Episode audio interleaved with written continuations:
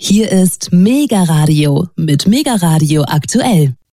Neues Thema. Zwangsprostitution, Frauenhandel und Sexsklaverei sind immer noch ein großes Problem, vor allem auch in Deutschland aufgrund seiner laschen Gesetzgebung und strafrechtlichen Mittel im Rotlichtmilieu. Das kritisiert der frühere Kriminalhauptkommissar und Buchautor Manfred Paulus seit Jahren. Und das ist auch Thema in seinem neuen Buch Zuhälterei gestern und heute über Hurenwirte, Kiezkönige und die Sexsklaverei der Mafia, das 2022 im Promedia Verlag erschienen ist. Mein Kollege Alexander Boos hat das Werk gelesen und diese wichtige, erschreckende und traurige Problematik in einer Reportage zusammengefasst. Also, da gab es einige Dinge, die ich durch das Buch gelernt habe. Oder wussten Sie, dass ein Zuhälter in Berlin einst Kontakte bis in die höchsten Kreise der DDR hatte und angeblich auch an einem Regierungswechsel in der Hauptstadt indirekt beteiligt war, aber alles der Reihe nach. Erstmal zum Autor Manfred Paulus. Er ist Kriminalhauptkommissar im Ruhestand und war 30 Jahre lang Leiter einer kriminalpolizeilichen Dienststelle in Ulm. Seit Jahren engagiert er sich gegen Zwangsprostitution, Menschen- und Frauenhandel und gegen mafiöse Zuhälterstrukturen. Er schreibt, hält Vorträge, informiert und klärt auf. Ihm sei es eine Herzensangelegenheit, wie er schreibt. Für sein Engagement und seinen jahrzehntelangen unermüdlichen nationalen und internationalen Einsatz gegen Menschenhandel und Sexsklaverei, das zumindest schrieb einst die Frauenrechtsorganisation Terre de Femme über Paulus, hat er 2021 das Verdienstkreuz am Bande des Verdienstordens der Bundesrepublik Deutschland erhalten. Schon eine große Ehrung. In den letzten Jahren sind vor allem zwei Bücher von ihm erschienen, die auf das Problem aufmerksam machen. Das neue Buch Zuhälterei gestern und heute über Hurenwirte, Kiezkönige und die Sexsklaverei der Mafia 2022 sowie 2020 Menschenhandel und Sexsklaverei, organisierte Kriminalität im Rotlichtmilieu. Für seine Recherchen nutzt Manfred Paulus seine Kontakte aus seiner Zeit in der Polizeiarbeit und er muss wohl auch im Rotlichtmilieu selbst recherchiert haben, wie ich vermute. Dabei kann Paulus auch Strukturen der OK gut einschätzen und einordnen. Laut Terre de Femme war Herr Paulus der erste deutsche Kriminalkommissar, der Menschenhändler bereits in den 1990er Jahren bis nach Thailand verfolgt hatte. Nachforschungen zu Kinder- und Frauenhandel führten ihn während seiner Dienstzeit im Auftrag der Europäischen Kommission und auch nach seiner Pensionierung immer wieder nach Weißrussland und nach Osteuropa. In seinen Büchern schreibt er darüber, dass die heutigen Zuhälterstrukturen in Deutschland und auch in Österreich und der Schweiz vor allem aus Osteuropa, Russland und Weißrussland, vom Balkan und aus dem arabischen Raum kommen. Siehe auch die Clans und Großfamilien. Auch Rockerbanden wie die Hells Angels spielen demnach eine große Rolle bei der Zwangsprostitution. Wahrscheinlich auch immer noch die klassische Mafia aus Italien. Außerdem kritisiert Paulus die Rechtslage in der Bundesrepublik, und dass mit der Legalisierung der Prostitution in Deutschland nicht die Frauen in der Prostitution geschützt werden, sondern die hochkriminellen Gruppierungen, die mit deren gnadenloser sexueller, psychischer und finanzieller Ausbeutung größte Gewinne erzielen. Außerdem weist Paulus in seinem neuen Buch auf einen wichtigen Shift oder Wechsel hin, wo noch vor wenigen Jahrzehnten deutsche Zuhälterbanden das Geschäft dominierten, haben heute ausländische und internationale Mafianetzwerke das dreckige Geschäft mit den Frauen übernommen. Es gab regelrechte Machtkämpfe, auch mit Todesopfern, um die Marktanteile im Rotlicht in vielen deutschen Großstädten. Am Ende triumphierten Paulus zufolge osteuropäische, russische, arabische, italienische und so weiter Gruppierungen über die deutschen Zuhälter, die früher das Kommando hatten, es dann aber verloren. Beispielsweise im Kiez in Hamburg waren das so schillernde Figuren wie Bayern Peter, Hunde Helmut, Lamborghini Klaus, der schöne Micha, Werner Mucki, die Zuhälter GmbH, die Nutella Fraktion oder die Hells Angels. Alles Vergangenheit mittlerweile. Doch hören wir dazu Manfred Paulus selbst im Interview mit der stellvertretenden Vorstandsvorsitzenden von Terre de Femme Deutschland, Inge Bell, die früher bei der ARD als Journalistin tätig war. Lieber Manfred, du beschäftigst dich seit vielen, vielen Jahren und Jahrzehnten mit dem Thema Menschenhandel. Menschenhandel zum Zweck der sexuellen Ausbeutung. Du warst bei der Kripo, Du hast dein ganzes Wissen und dein ganzes Engagement mitgenommen. Auch wenn du jetzt nicht mehr im tätigen Arbeitsleben, Arbeitsleben bist, bist du, glaube ich, umso tätiger mit dem Thema Menschenhandel unterwegs. Dieses perfide Phänomen, wie hat es sich verändert? Wie sieht es jetzt aus? Ja, wie sieht es jetzt aus, wenn wir zurückblicken? Äh, es hat sich viel verändert. Äh, dieses Milieu, diese Subkultur, die wir Rotlichtmilieu nennen, sie hat ganz andere Machtverhältnisse als vor 20, 30 Jahren noch. Damals waren es deutsche Bordellbetreiber vorwiegend, da waren es äh, auch deutsche Zuhälter. Und sie wurden ausgebotet. Andere haben übernommen. Und die übernommen haben, die sind eben in weiten Teilen der viel beschriebenen und zu Recht gefürchteten organisierten Kriminalität zuzuordnen. Das wird meiner Meinung nach viel zu wenig thematisiert. Dem wird viel zu wenig Bedeutung zugemessen. Wir haben nicht nur eine ganze Menge Hunderttausende von Frauen im Land, die zu Opfer werden. Wir haben auch Täter im Land und wir ziehen Täter an durch die Freiheiten, die wir diesem Milieu einräumen. Ich habe es ja auch erlebt. Äh, seit 20 Jahren befasse ich mich ja auch mit dem Thema Menschenhandel. Als ich noch äh, bei der ARD als Journalistin unterwegs war und viel in Ost- und Südosteuropa, habe ich die Lebenswelt ja auch gesehen. Ähm, postkommunistische Länder, äh, ein verrottetes Wertesystem auch, Armut, Perspektivlosigkeit, Elend das dann auch die Frauen zur leichten Beute hat werden lassen. Wer sind diese Opfer, Manfred? Ja, natürlich, da müssen wir eines sehen. Ich höre auch hier im Land immer wieder, denen geht es ja bei uns immer noch besser wie zu Hause. Oder äh, ja, die sind ja froh, dass sie hier arbeiten können in der Prostitution. Das halte ich alles für falsch. Das sind ähm, Beruhigungspillen vielleicht für uns. In Wirklichkeit, es sind Frauen mit typischen Opfereigenschaften. Sie kommen alle aus bitterer Armut, aus einer Perspektivlosigkeit. Sie sehen keine Chance für ihr Leben in ihrem Heimatland. Sie sind Häufig kommen sie aus, aus sehr schwierigen familiären, sozialen Verhältnissen.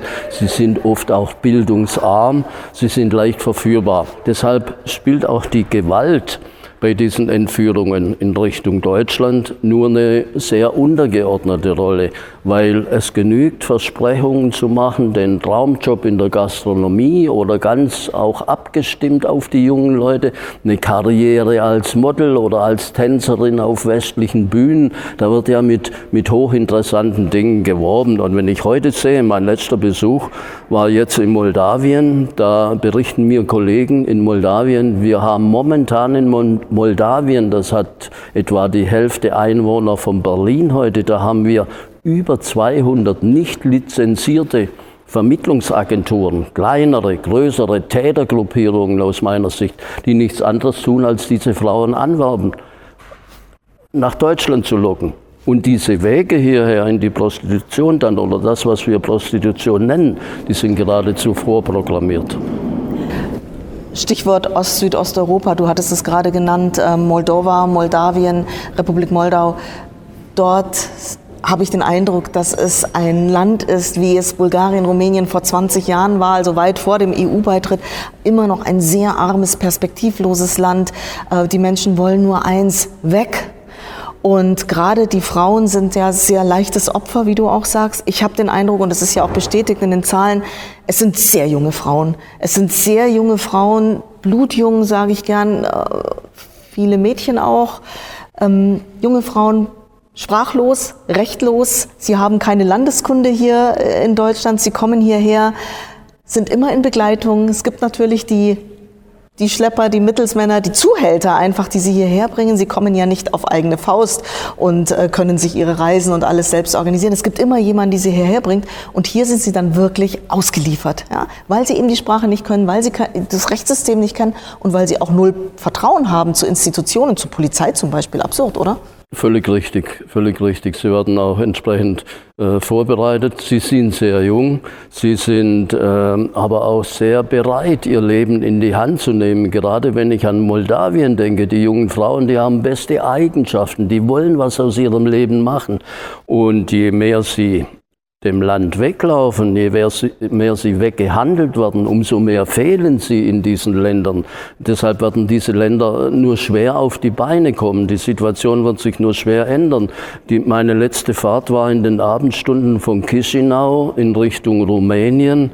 Wenn Sie die Dörfer sehen, eines nach dem anderen, die sind ausgeblutet. Da gehen abends keine Lichter mehr an. Da sitzen vor den Häusern eine, ein paar alte Leute, die dann zwei, drei kleine, oft noch Babys, Kinder um sich haben, aber die arbeitsfähige Bevölkerung, die ist weg, die ist weggehandelt worden, die äh, sind weg nach Arbeit in Moldawien oder der Republik Moldova. Da gibt es tatsächlich, äh, gab es in der Vergangenheit Vorkommnisse, dass Kinder vor Heimen, vor Kinderheimen abgestellt wurden nachts und die Eltern machen sich auf, um irgendwo das Geld zu verdienen, das sie bitter notwendig äh, brauchen und sie hoffen, das Kind überlebt in diesem Heim, äh, was nicht immer dann der Fall ist. Hier spielt auch der Kinderhandel wieder eine entscheidende Rolle. Also wir sollten genau überlegen, was, welcher Prozess hier stattfindet. Wir haben eine Diskussion hinter uns, der die Fleischindustrie betrifft.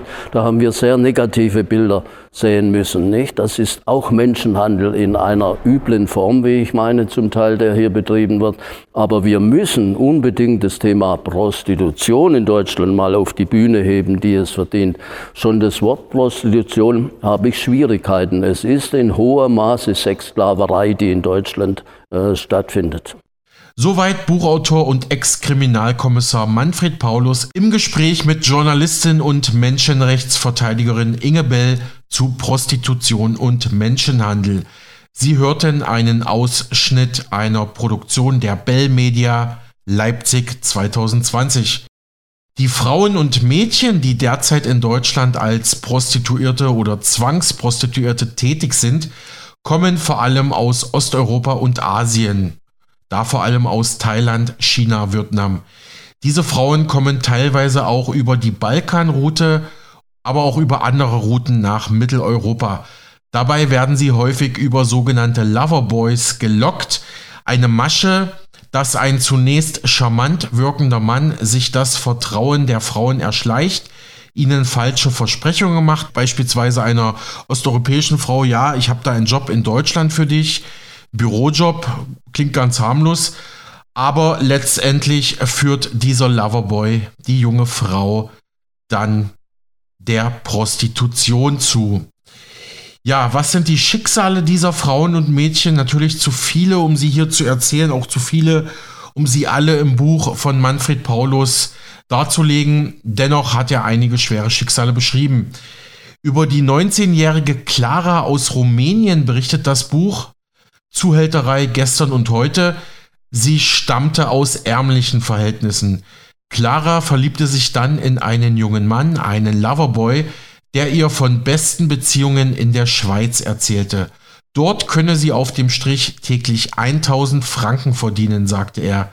In Lugano angekommen, wurde Clara allerdings physisch und psychisch unter Druck gesetzt und zur Prostitution gezwungen. Doch Clara wusste sich zu helfen. Betreut von Hilfsorganisationen erstattete sie Anzeige in der Schweiz und in Rumänien. Die Bundespolizei Fettpol der Schweiz koordinierte die Ermittlungen mit rumänischen Behörden. Claras Peiniger konnten schließlich zur Rechenschaft gezogen werden. Andere Frauen haben weniger Glück und müssen jahrelang in dreckigen Hinterhofbordellen oder Wohnungsbordellen Gewalt, Unterdrückung und Angst durch ihre Zuhälter und Freier erleben. Auch in Deutschland, vor allem in Deutschland, wie Paulus kritisiert, dazu später mehr. Es gibt einige Frauenhilfsorganisationen für Prostituierte und für Frauen, die aus dem Rotlicht aussteigen wollen. Ex-Kommissar und Autor Paulus nennt und empfiehlt einige dieser Institutionen in seinem Buch, darunter Solvodi, das steht für Solidarity with Women in Distress, also Solidarität mit Frauen in Not. Der Verein ist in Deutschland als gemeinnützig anerkannt und arbeitet unabhängig und überkonfessionell. Bundesweit ist Solvodi mit 19 Fachberatungsstellen und sieben Schutzeinrichtungen für Frauen und Kinder in Not vertreten. Online zu finden unter www.solvodi.de www.solvodi mit w wie Wilhelm.de oder auch die Hilfsorganisation Sisters für den Ausstieg aus der Prostitution e.V. Der Erstkontakt zu allen Ortsgruppen ist über die Mailadresse mail at sisters-ev.de möglich. Neben der Zentrale in Stuttgart gibt es aktuell aktive Ortsgruppen in Berlin, in der Region Tübingen-Reutlingen, Frankfurt Rhein-Main, Osnabrück, Koblenz, Leipzig, Dresden und Dortmund. Paulus schreibt weiter in seinem neuen Buch Zuhälterei gestern und heute, wo er auch intensiv auf die historischen Phasen der Prostitution in der Antike, im Mittelalter und der Neuzeit eingeht, dass diese Zuhältergruppierungen aus der organisierten Kriminalität heutzutage mittlerweile in den besten gesellschaftlichen Kreisen verkehren. Außerdem sollten wir von den skandinavischen Ländern wie Schweden lernen, in der juristischen und strafrechtlichen Bekämpfung von Zwangsprostitution. Das mahnt Paulus schon seit Jahren an. In Schweden, die Nordländer und andere, die gehen inzwischen eine ganz andere Richtung. Da gilt die Prostitution eben als, naja, als äh, sehr, sehr negativ, äh, wird auch gesellschaftlich inzwischen dort so gesehen. Äh, sie haben die organisierte Kriminalität mehr oder weniger verjagt. Der Prozess ist noch im Gange in manchen Ländern, aber das ist kein lukratives Geschäftsfeld mehr für diese Leute der organisierten Kriminalität. Und je mehr sie auf anderen Feldern eben verdrängt werden, umso mehr greifen sie dazu, wo der Kuchen noch bereitsteht. Und da nenne ich an erster Linie Deutschland. Deutschland, das diesen internationalen Ruf tatsächlich hat, das Bordell Europas zu sein. Du sprachst gerade das nordische Modell an, da kommen wir gleich auch noch mal dazu, um das noch mal genauer anzugucken, wie das die nordischen Länder, wie das Vorreiter Schweden tatsächlich gemacht hat. Ich möchte noch mal einen Blick werfen hier in die Region, nämlich du sagtest, ähm, die ganzen Clanbanden, die das hier im Griff haben, Albaner, äh, äh migrantische äh, organisierte Kriminalität, wir haben aber auch äh, festgestellt, und das hat der Prozess um das Paradise in Stuttgart ja auch gezeigt, ähm, dass ja eben deutsche Geschäftsführer, Bordellbetreiber mit weißer Weste, wie sie ja auch durch die Talkshows tourten ähm, und eben dem Geschäft Prostitution einen legalen und so, wie soll ich sagen, so, so cleanen Anstrich gaben, dass sie dann doch gestolpert sind. Ähm, Rudloff wurde ja verurteilt, der Bordellbetreiber des, ähm, des Paradise, unter anderem auch wegen Menschenhandel, wegen Beihilfe zum Menschenhandel und nicht nur wegen Steuerhinterziehung, wie es zum Beispiel der äh, Pascha-Chef Müller oder Pascha-Gründer Müller ähm, damals verurteilt wurde. Wir haben gesehen beim Paradise-Prozess, dass ähm, der Nachschub nicht möglich wäre an jungen Frauen, wenn da nicht die Rockerbanden wären und wenn da nicht die Menschenhändler wären. Was, was spielt, spielen die Rockerbanden für eine Rolle? Ja, einmal, einmal äh, hochinteressant dieser Prozess. Äh, äh, einmal auch deshalb, weil es mal wieder so einen Prozess gab. Das ist ja eher zur Ausnahme geworden in diesem Land, weil eben alles legalisiert wird. Nicht? Da hat die Polizei äh, entweder, das ist kein polizeilicher Brennpunkt mehr und sie hat möglicherweise gar kein Recht mehr, äh, Kontrollen äh, durchzuführen. Deshalb äh, gibt es auch solche Prozesse immer weniger, Zuhälterprozesse in, in Deutschland. Aber hier wurde sehr intensiv von Augsburg und Stuttgart aus ermittelt mal und, und dann sieht man ja die Strukturen im Hintergrund. Wir dürfen uns auch nicht blenden lassen, wenn wir heute sehen, es sind zwei deutsche Modellbetreiber jetzt. Ähm, das ist häufig sehr, sehr verschachtelt, wie auch in Augsburg schon nachgewiesen wurde. Da haben wir Vorzeigepersonen, die sind clean, die sind nicht vorbestraft, die haben wir, zeigt man der Öffentlichkeit. Dahinter verbirgt sich aber möglicherweise eine, was weiß ich, von, von örtlichen Geschäftsleuten getragene Wohnheim GmbH und Co. KG oder so eine äh, Firma, die wohl nur aus dem Briefkasten besteht. Dahinter findet man Rogergruppierungen, zieht man die Motorradhelme ab, kommen möglicherweise albanische, kommen bosnische, kommen andere Gesichter hervor und da haben wir schon wieder den Bezug dahin, von dem ich rede. Was äh, diesen Prozess in Stuttgart angeht, war für mich sehr, sehr wichtig. Eine Aussage des Gerichts am Schluss. Wir hoffen, dass von diesem Prozess ein Signal ausgehen möge, weil dieser Prozess hat gezeigt, wie verlogen das ganze System ist. Ich war selbst bei Sat1 in Berlin mit Berretin, dem wortgewaltigen Pressesprecher dieses Unternehmens. Paulus, das ist alles, äh, das war alles mal mit Kriminalität. Äh, das äh, war zu ihrer Zeit noch so. Heute, wir sind selbstverständlich kriminalitätsfrei. Wir sind sehr, sehr vornehmes Haus und unsere Damen, wie sie genannt wurden, die sind überglücklich, dass sie bei uns arbeiten dürfen. Das Gericht hat etwas ganz anderes dann bewiesen. Arbeitszeiten waren streng festgelegt, zehn Flyer pro Schicht waren Pflicht, ansonsten drohte Zoff und Zoff hieß, glaube ich, zum Teil zumindest, man fährt raus in den Wald wo der Boden schön weich ist, dass man mit den High Heels nicht mehr fliehen kann und wo man Schreie nicht mehr hört. Da wurden zum Teil Frauen gezwungen, sich den Namen ihres Besitzers auf den Bauch tätowieren zu lassen. Ähm, man hat argumentiert, sie hätten ja jederzeit gehen können. Äh, andere haben berichtet von Stacheldrahtumzäunung, von Kampfhundbewachung.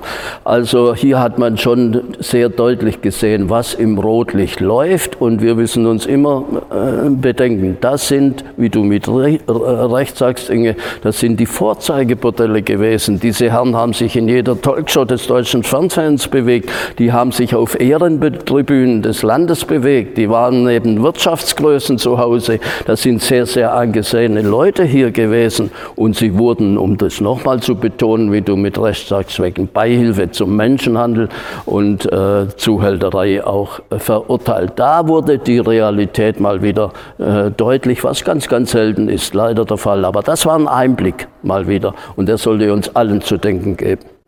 Es ist eine, es ist eine Katastrophe mit den, für die jungen Menschen, die hier junge, ehrenwerte Menschen, die ihr Leben wirklich in die Hand nehmen wollen. In Rumänien, denen ich begegne, in Moldawien, in den Krisenkriegsgebieten in der Ukraine war ich. Die haben keine Chance. Die wollen nach Deutschland. Die wollen in dieses Land, wo die Menschen so reich und so gut sind.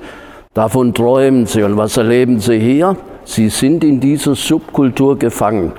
Das ist eine Subkultur mit völlig anderen Wertvorstellungen, wie wir haben, mit anderen eigenen ungeschriebenen Gesetzen, mit eigenen Richtern und mit eigenen Henkern, wenn erforderlich. Die fragen nichts nach unseren Gesetzen, es sei denn, sie sind für sie selber, für ihre Ziele und Zwecke nützlich, so wie unsere Prostitutionsgesetze. Du sprichst es an, Subkultur. Ich würde das Wort Kultur in diesem Zusammenhang überhaupt nicht ins, in den Mund nehmen. Es ist brutale Ausbeutung. Es geht einher mit brutaler Gewalt gegen die jungen Mädchen und Frauen in der Prostitution. Es geht einher mit einer Drogenabhängigkeit, mit Alkoholabhängigkeit, mit irgendwie Medikamentenabhängigkeit, damit die Frauen das überhaupt ertragen können. Und kein Mädchen, kein Frauenkörper ist dafür gemacht, zehn Freier pro Schicht über sich drüber rutschen zu lassen. Und ähm, das ist keine Kultur, das ist pures Sklaverei und Ausbeutung. Und ja, und unsere Prostitutionsgesetzgebung bislang hat dem Tür und Tor geöffnet. Und selbst das Nachschrauben des Prostituiertenschutzgesetz, was 2017 beschlossen wurde, 2018 in Kraft getreten ist, hat ja keine Änderung bewirkt. Eine offizielle Evaluierung haben wir noch nicht, die wird ja erst 2022 oder 2021 gemacht. Ähm, aber tatsächlich auch dieses Gesetz, wo man gemerkt hat, okay, es ist wohl doch nicht so toll mit unserem Prostitutionsgesetz aus äh, den Anfang 2000er Jahren, hat nicht viel gebracht? Was war damals das Ziel, das Prostituierten-Schutzgesetz ähm, einzuführen? Was wollte man denn da verbessern? Ja, man wollte, äh, wie es die Überschrift sagt, die äh, Prostituierten eben vor dieser Ausbeutung schützen, von die man ja zumindest ahnt, von der man weiß, die man aber nicht wahrhaben will. Da wollte man die Prostituierten schützen. Dieses äh, Gesetz schützt nur eine Seite und das sind die Täter. Es ist realitätsfremd, da kann ich hinschauen von Anfang bis zum Schluss. Wenn ich die Anmeldung sehe, verbunden mit einem Beratungsgespräch, da träumen manche davon, bei so einer Beratung könnte Menschenhandel, könnte, könnten solche Verbrechenstatbestände entdeckt werden. Das ist natürlich völlig illusorisch, zumal eine Behörde macht das. Da macht das Gesundheitsamt, dort die Polizei, dort das Ordnungsamt. Ähm, und allein die Anmeldepflicht, wie viele haben sich denn angemeldet? Ich stelle die Zahl 200.000 haben wir in Deutschland sehr in Frage. Häufig wird 400.000 genannt. Übrigens auch seltsam, dass wir nicht wissen, nicht annähernd wissen, wie viele Frauen haben wir in dieser sogenannten Prostitution hier im Land. Ich weiß nur eines, schon in den 1980er Jahren hat man von 400.000 gesprochen und da war Deutschland noch zweigeteilt. Da hatten wir noch längst nicht diese Märkte, die wir heute hier haben. Soweit erneut ein Auszug aus dem Gespräch zwischen Manfred Paulus und Inge Bell. Blick in die letzten Jahrzehnte. Ex-Kommissar Paulus berichtet von der Berliner Rotlichtgröße Otto Schwanz, der in den 80er Jahren sogar mit dem DDR-Funktionär und Devisenbeschaffer Alexander Schalk-Golodkowski connected war und als Zuhälter der Entspannungspolitik bekannt war. Der nächste Fakt hat mich persönlich überrascht, dass 1988 in Berlin die CDU-Regierung unter dem damaligen regierenden Bürgermeister Eberhard Diebken abgewählt und erstmals durch einen rot-grünen Senat ersetzt wurde, war nicht zuletzt ihm und seinen Machenschaften zuzuschreiben. Mit ihm ist besagter Otto Schwanz gemeint. Paulus schreibt über ihn, Schwanz, ein Bordellbetreiber aus Berlin-Wilmersdorf, entwickelte sich zu einer mächtigen Figur im Berliner Rotlicht, auch deshalb, weil er es wie kein zweiter verstand, Beziehungen zu den Mächtigen in Ost- und Westberlin zu knüpfen und für sich zu nutzen. Blick in die Gegenwart. Paulus schildert in seinem neuen Buch Zuhälterei gestern und heute über Hurenwirte, Kiezkönige und die Sexsklaverei der Mafia, dass das Problem der Zuhälterei und Zwangsprostitution in deutschen Großstädten unterschiedlich stark ausfällt. In München sei die Lage beispielsweise viel besser als in Hamburg, Frankfurt am Main, Berlin, Köln oder Ulm. Paulus urteilt, die Polizei und Strafverfolgungsbehörden in München haben das Problem ganz gut in den Griff bekommen. Schon frühzeitig haben demnach Münchner Polizei und Justiz wichtige Schritte ergriffen, Sokos geschaffen etc., um solche OK-Strukturen in der Rotlichtszene frühzeitig zerschlagen zu können. Allerdings bleibe die Dunkelziffer ein großes Problem. Niemand wisse genau, wie hoch die Zahl der Frauenschicksale und Zwangsprostituierten hierzulande tatsächlich ausfalle.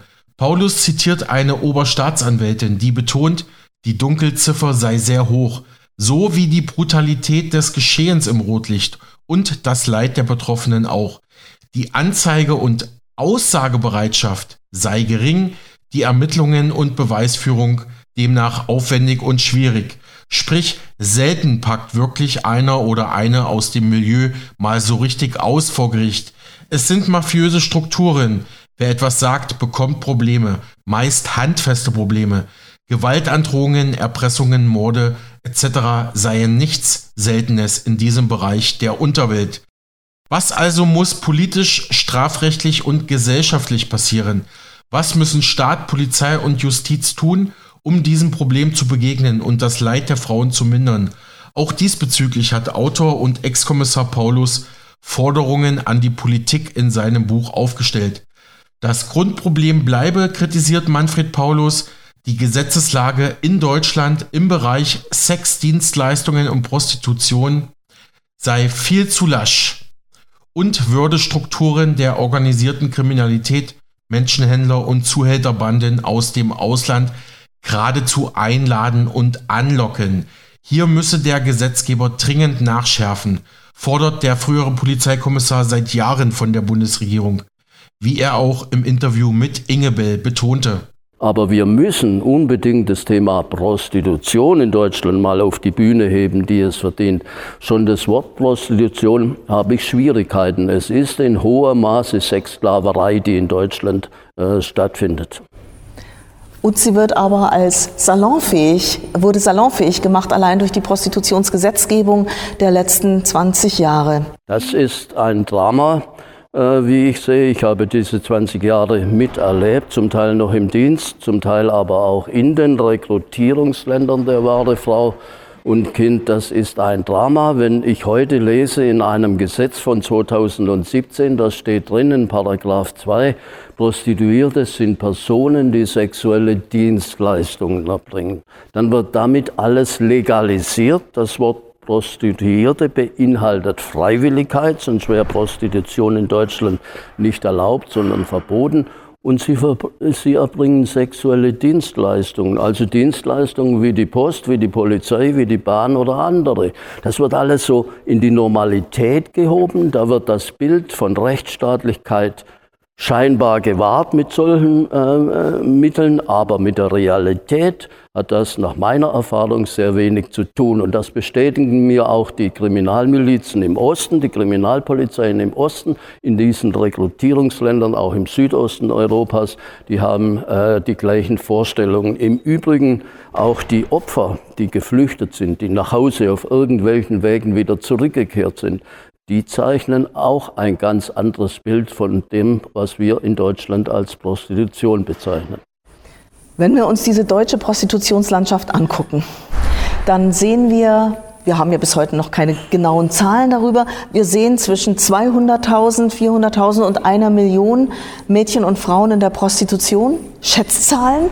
Nehmen wir mal die unterste Schätzzahl an, die 200.000 Frauen und Mädchen in der Prostitution und davon, wie sich das gewandelt hat. Es sind fast alles Ost- und Südosteuropäerinnen, viele Rumäninnen, viele Bulgarinnen, Moldawierinnen, Ungarinnen und der Rest aus Osteuropa. Es sind alles sehr junge Frauen und wenn ich mir so angucke, die Zahlen, nur um ein paar zu nennen, jetzt hier Augsburg, 95 Prozent der Frauen aus Ost- und Südosteuropa, hier in Ulm, wo wir gerade sind, 90 Prozent der Frauen in der Prostitution aus Ost- und Südosteuropa, in Leipzig, wo auch ich lebe, 80 Prozent der Frauen aus Ost- und Südosteuropa.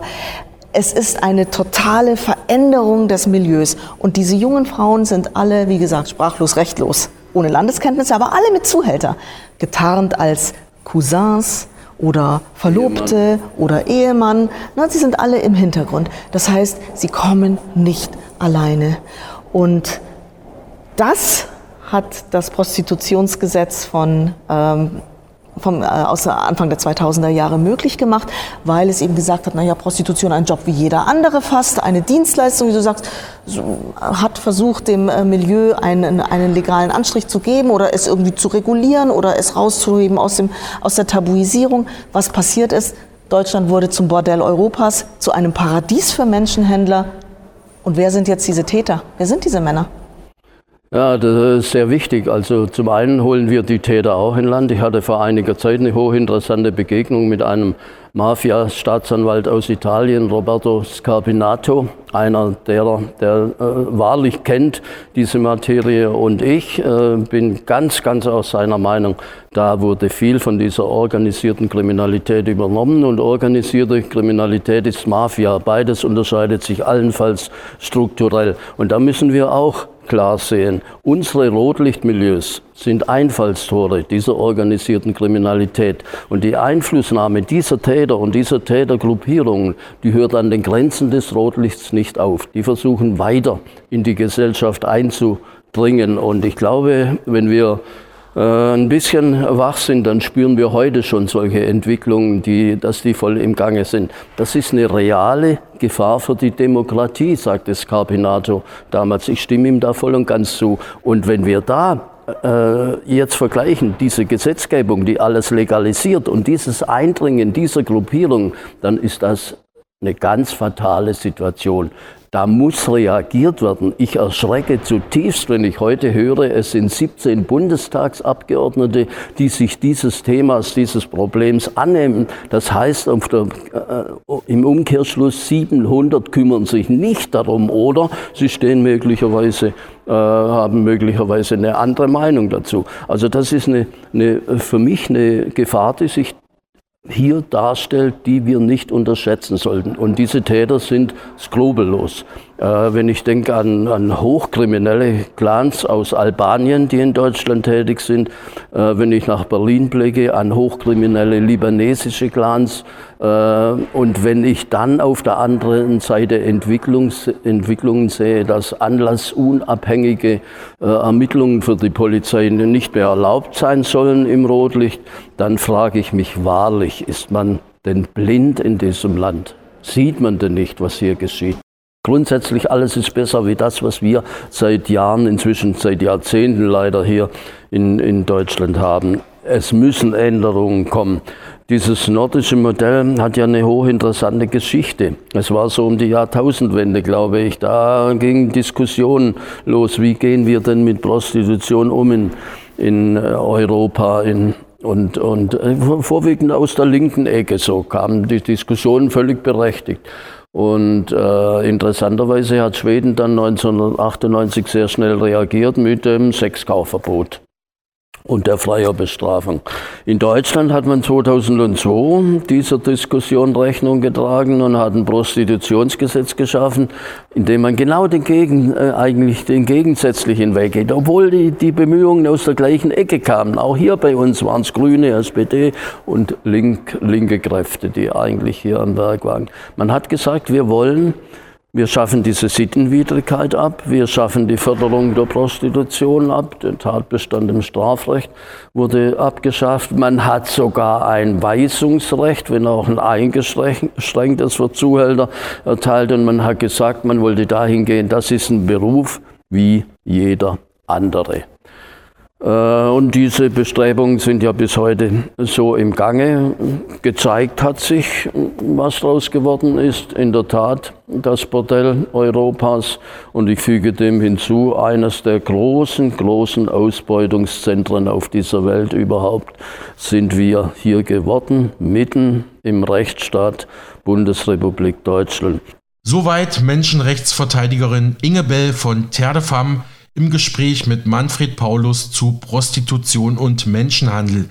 Sie hörten erneut einen Ausschnitt einer Produktion der Bell Media Leipzig 2020. In seinem neuen Buch Zuhälterei gestern und heute schreibt Paulus als Fazit, die deutsche Prostitutionsgesetzgebung ignoriert bis heute, dass in den Parallelgesellschaften im Rotlicht überwiegend die Bosse krimineller Banden und Clans die Macht ausüben und dass in den Milieus allein nach deren ungeschriebenen Gesetzen, also nach Milieu- und Mafiagesetzen gehandelt und verfahren wird. Allein mit der Kondompflicht im Bordell können diese kriminellen Gangs nicht wirksam bekämpft und ihre Opfer auch nicht wirksam geschützt werden, kritisiert Paulus in einem leicht zynischen Unterton. Ja, soweit mein Kollege Alexander Boos mit seiner Reportage zum Rotlichtmilieu, zur Zwangsprostitution und zum neuen Buch des Kriminalhauptkommissars im Ruhestand Manfred Paulus mit dem Titel Zuhälterei gestern und heute über Hurenwirte, Kiezkönige und die Sexsklaverei der Mafia. Es erschien 2022 im Promedia Verlag in Wien. Paulus erhielt 2021 für seinen Kampf und sein Engagement gegen Zwangsprostitution und Menschenhandel das Verdienstkreuz am Bande des Verdienstordens der Bundesrepublik Deutschland.